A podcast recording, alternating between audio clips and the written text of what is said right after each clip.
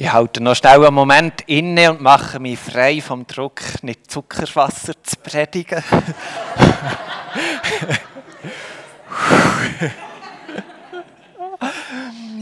Gut! Kennt ihr den Spruch, hinter jedem erfolgreichen Mann steckt eine starke Frau? Heute wird es um das gehen. Die kennen es lebhaft gut, okay. Und es wird euch in dieser Geschichte heute, ihr werdet euch in diesem Fall teilweise in dieser Geschichte wiederfinden, weil es geht genau um diese Aussage.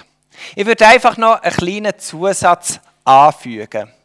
Hinter jedem erfolgreichen Mann steckt eine starke Frau und ein treuer Meli hat uns letzten Sonntag wunderbar auf die Reise mit dem Abraham mitgenommen. Im Leerlauf vom Leben hat Gott eingegriffen. Er hat Bedeutung geschenkt. Gott verheißt am Abraham eine Zukunft. Und der Abraham, dank dieser Verheißung, reist los, voller Vertrauen auf Gott. Er ist aufgebrochen und kommt in das verheißene Land hinein. Dort aber lebt er jetzt als Pilger. Aber nicht nur das, es kommt auch prompt zu einer Hungersnot. Die Elisabeth liest uns jetzt den Text vor. Er steht im Genesis Kapitel 12, seit Verse 10 bis 20.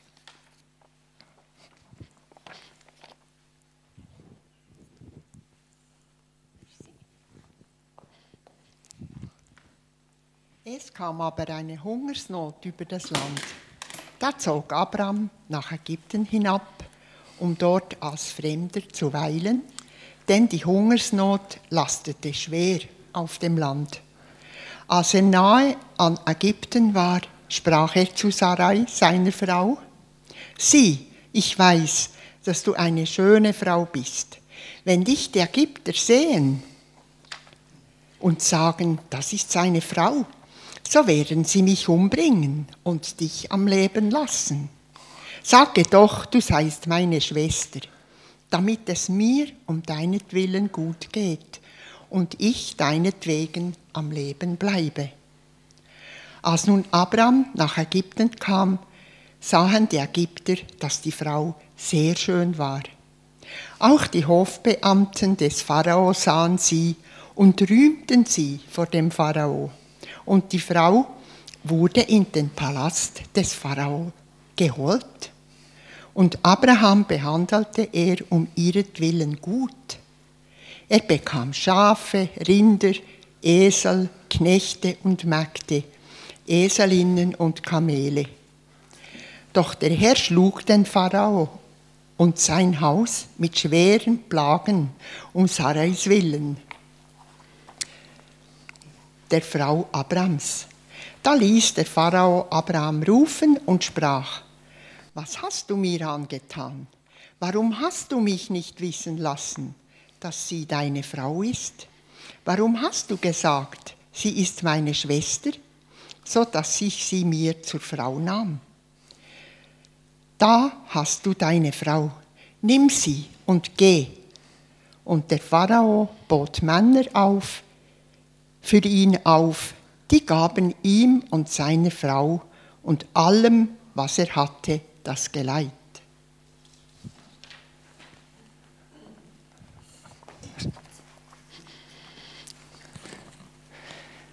Ist eine unglaubliche Geschichte, oder? Darum hat er vielleicht ein gewagt Titel «Ein ängstlicher Glaubensheld». Aber wir gehen mal Stück für Stück vorwärts. Der Abraham ist also in dieser Verheißung von Gott. Und anscheinend bietet ihm das Leben nicht genug Grundlage, obwohl er in dieser Verheißung ist. Das versprochene Land ist prägt von Mangel. Es ist karg, es ist eine Hungersnot. All die Sachen, die er vermisst, das ist herausfordernd. Und für Abraham, er schaut das an, das ist für ihn vordergründig. Vor dem kann er die Augen nicht einfach verschließen. Es ist eine Realität, die unumstößlich ist. Und so stellt sich natürlich hintergründig die Frage, vertraut der Abraham gleich auf die Verheißung von Gott? Vertraut er auf die Worte, die wir letzten Sonntag gehört haben? Ich will dich zu einem großen Volk machen und will dich segnen und deinen Namen groß machen und du wirst ein Segen sein. Die Antwort ist Nein. Der Abraham vertraut an diesem Punkt nicht mehr. Das löst natürlich eine Folgefrage aus. Wenn der Abraham dieser Verheißung nicht vertraut, wie ist es denn mit Gott? Bleibt Gott seinem Versprechen am Abraham gegenüber treu, obwohl der Abraham so empfingt und handelt? Hier ist die Antwort ja. Gott bleibt seinem Versprechen treu. Wir starten mal mit dem Abraham. Fangen wir mal eben mit den Facts an. Das versprochene Land zeigt sich nicht als ein Land vom Überfluss. Es ist karg, trocken und der Hunger nimmt immer wie mehr zu. Der Abraham übernimmt also Verantwortung und reist los nach Ägypten. Gott hat sich ja an diesem Punkt nicht dazu geäussert, zu diesem Vorgehen, weder positiv noch negativ. Aber jetzt kommt es eben. An der Grenze zu Ägypten bekommt der Abraham dann doch ein bisschen Angst. Er stellt sich vor, wie jetzt das Ganze echt wird weitergehen. Alle würden sehen, wie schön das die Sarah ist.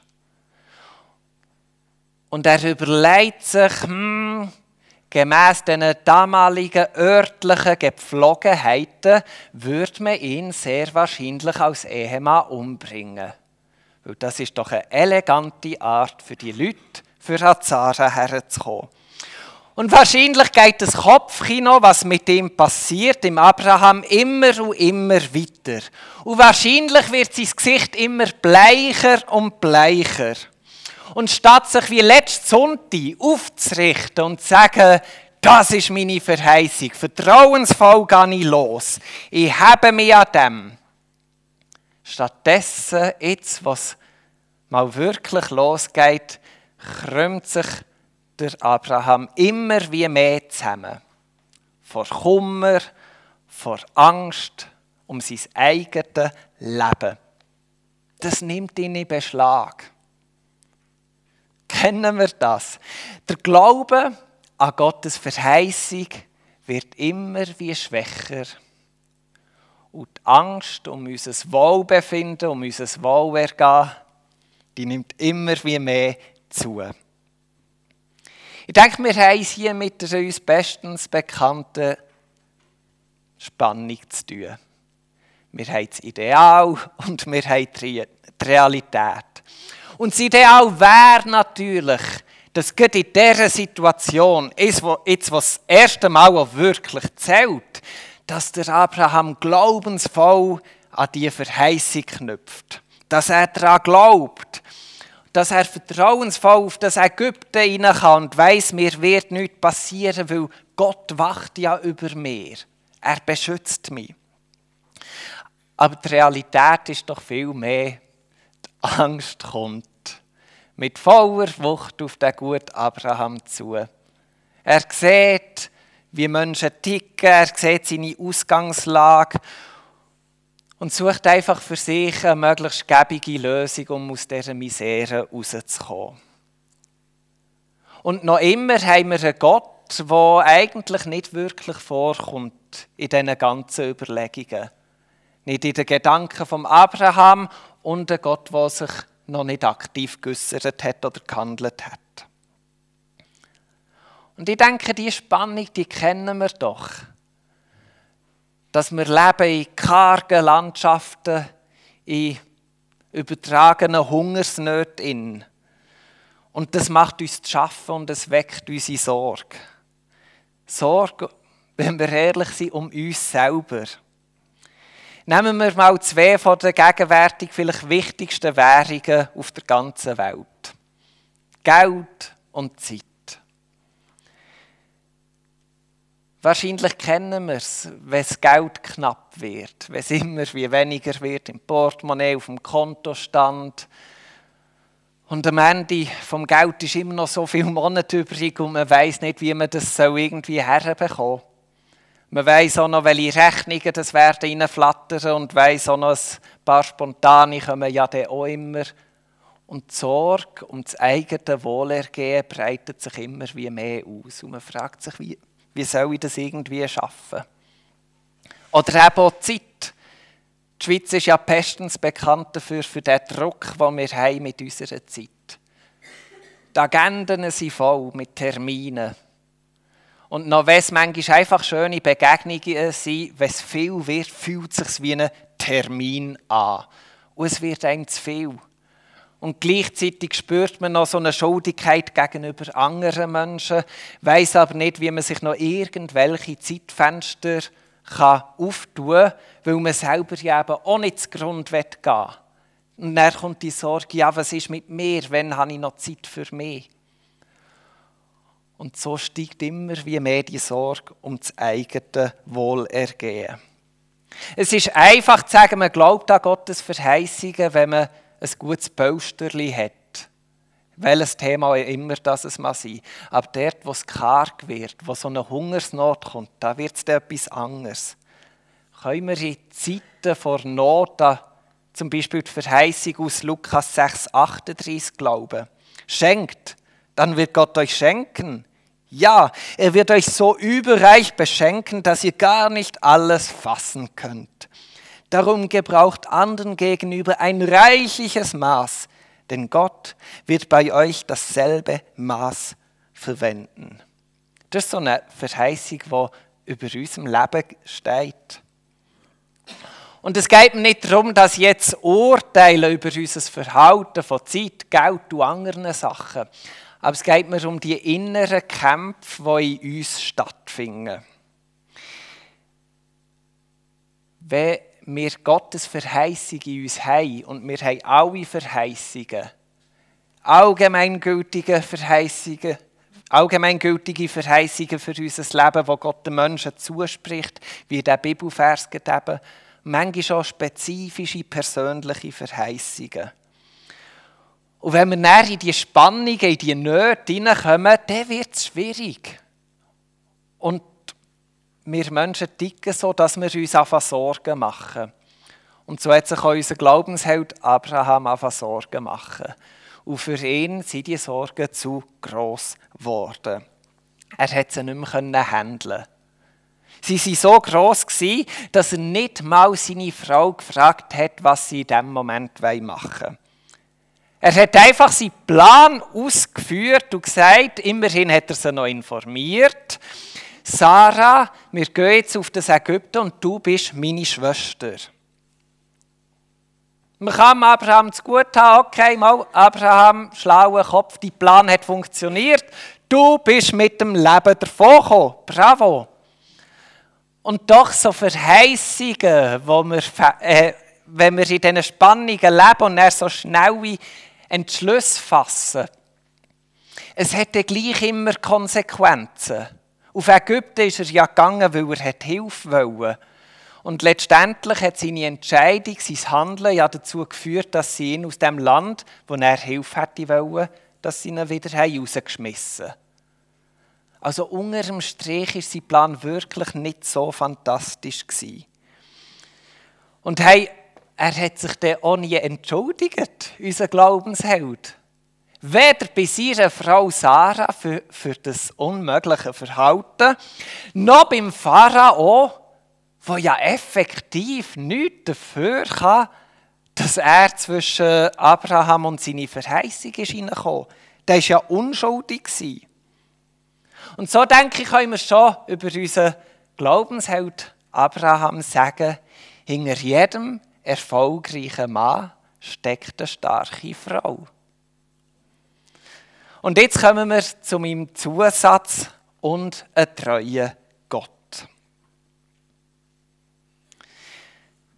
Wie gesagt, Abraham setzt sich nicht für seine Frau ein. Sein Blick ist, sage doch, du seist meine Schwester, damit es mir um deinetwillen gut geht und ich deinetwegen am Leben bleibe. Ist noch fast eine Schulzuweisung, oder?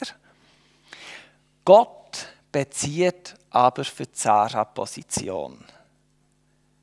Doch der Herr schlug den Pharao und sein Haus mit schweren Plagen um Sarais willen. Und so zeigt Gott gegenüber der Sarah seine Treue.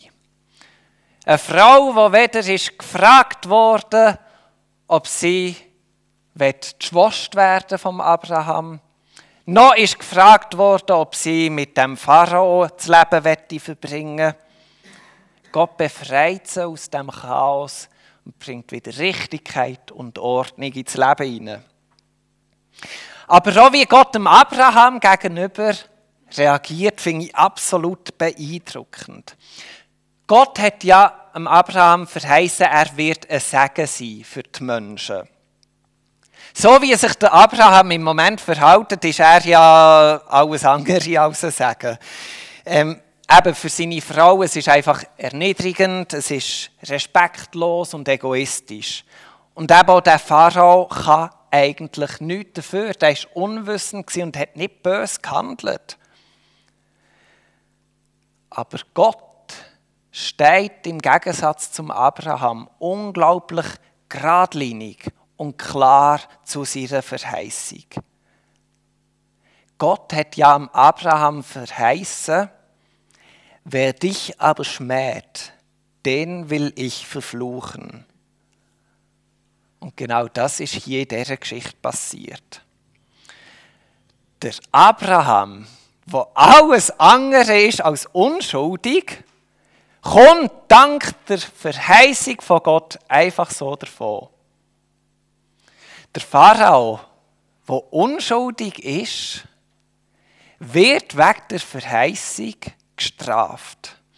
Ich finde das absoluter Wahnsinn, wenn wir uns das vor Augen führen. Gott, der so geradlinig und klar zu seiner Verheißung steht. Gott geht so weit, dass der ausgesprochene Segen für unschuldige Menschen kann zu einem Fluch werden kann. Einfach weil sie dort dazwischen sind geraten. Wahnsinn, das irgendwie das ganz zu fassen, finde ich sehr, sehr schwierig. Aber ganz klar ist, Gott steht zu seinem Wort. Über allen Erwartungen, die wir uns ausmalen können und die vielleicht auch unser moralischer Kompass sich wird wehren, steht Gott zu seinem Wort. Gottes Treue zum Abraham ist größer als das Vertrauen vom Abraham zu Gott. Das können wir uns auf der Zunge zergehen, weil das gilt auch für uns. Gottes Treue zu uns ist größer als unser Vertrauen in Gott. Ich habe vorhin die Beispiele gemacht mit Geld und Zeit. Ich denke, es gibt so viele Sachen, wo wir eben in diesen Spannungen sind, wo wir in einem Zuspruch, in einer Verheißung von Gott leben und irgendwie können wir Sachen nicht umsetzen. Wir werden schwach, haben vertrauenslose Ideen und Überlegungen, damit wir gleich irgendwie an das Ziel kommen. Und wir haben aber gleich einen Gott, der all diese Sachen nimmt und sie umwandelt. Gott ist nicht abhängig von unserem Vertrauen in ihn. Er ist geradlinig und steht zu seinem Wort. Und ich denke, anders können wir es nicht machen. Wir können uns nicht einreden, wir müssen jetzt mehr an Gott glauben und er funktioniert es einfach. Ich denke, wir brauchen genau den Moment, wo wir halt in dieser Spannung versagen, aber wo wir die Erfahrung dürfen machen, Gott steht zu seinem Wort. Und wenn wir diese Erfahrung machen, wird es unsere Identität in Gott stärken. Es wird unser Vertrauen zu ihm stärken, weil wir erfahren, Gott steht zu seinem Wort. Und ich denke, für Gott ist es okay. Weil auch der Paulus hat ja gesagt im Römer 2,4, weißt du nicht, dass Gottes Güte dich zur Umkehr treibt? Vorwürfe, Forderungen, Moralpredigten, all das hat der Abraham ja nie dazu gebracht, dass er in dem Moment glaubensvoll vorangeht. Der hat einfach Angst gehabt. Der hat das Leben kennt und das ist einfach sein Horizont gewesen. und dann hat er entschieden und gehandelt. Aber nach der Erfahrung mit Gott, wo zu seinem Wort steht, ist etwas in ihm gewachsen. Ist er gestärkt gewesen. Er gewusst, mal, da ist wirklich ein guter und treuer Gott. Und ich denke, auch in dieser Gewissheit dürfen wir vorwärts gehen. Manchmal ist es schwierig und die Angst kommt einfach. Und wir können sie nicht wegblasen oder uns entscheiden, jetzt werde ich gar keine Angst mehr haben. Wir haben Einfluss mit unseren Entscheidungen, ist mir klar, aber wir können es nicht wegblasen. Und gerade dort, wo wir versagen, wird Gott uns gleich treu bleiben und er wird uns ans Ziel führen. Und genau diese Momente dürfen uns stärken, damit wir Gott vertrauen und wissen, seine Verheißung gilt. So komme ich zum Schluss. Der Abraham und unser Leben, wir sollen mehr, von mehr bestimmt sein aus Sorge und Angst um unser eigenes Wohlergehen und um unser eigenes Glück. Der Abraham und wir sollen ein Segen für die Menschen sein. Wo wir uns zu fest auf uns fokussieren, wo wir um unser eigenes Wohlergehen besorgt sind, wo wir Angst bekommen, das sind die Momente, wo wir die Mitmenschen ausblenden, wo wir ihnen nicht mehr zum Segen werden können und im schlimmsten Fall tun wir ihnen auch noch damit schaden. Und oft ist es einfach so, dass wir selber nicht mehr aus dem Teufelskreis rauskommen. Sondern es ist einfach Gottes Treue, die uns befreien kann. Es ist Gottes Treue, die unseren Blick wieder aufrichten kann, die unser Leben weit machen kann, die Lasten von uns wegnehmen kann. Die Geschichte zeigt uns recht eindrücklich. Gott steht schon fast stur zu seinem Wort. Er hilft uns, damit wir seiner Verheißung glauben können. Er hilft uns, damit wir wieder in dem Leben dürfen sein, wo wir auch unsere Mitmenschen dürfen im Blick haben, wo wir frei werden vor Sorge um uns selber, sondern auch den Blick wieder haben, ich kann zum Segen für meine Menschen werden. Anfangs habe ich gesagt, hinter jedem erfolgreichen Mann steckt eine starke Frau und eben der Zusatz und ein treuer Gott. Ich denke, das gilt ganz speziell für diese Geschichte. Und treffender für uns alle kann man sagen, hinter jedem Mensch, der vertrauensvoll von sich wegschauen kann und anderen kann zum Sagen werden, steht ein treuer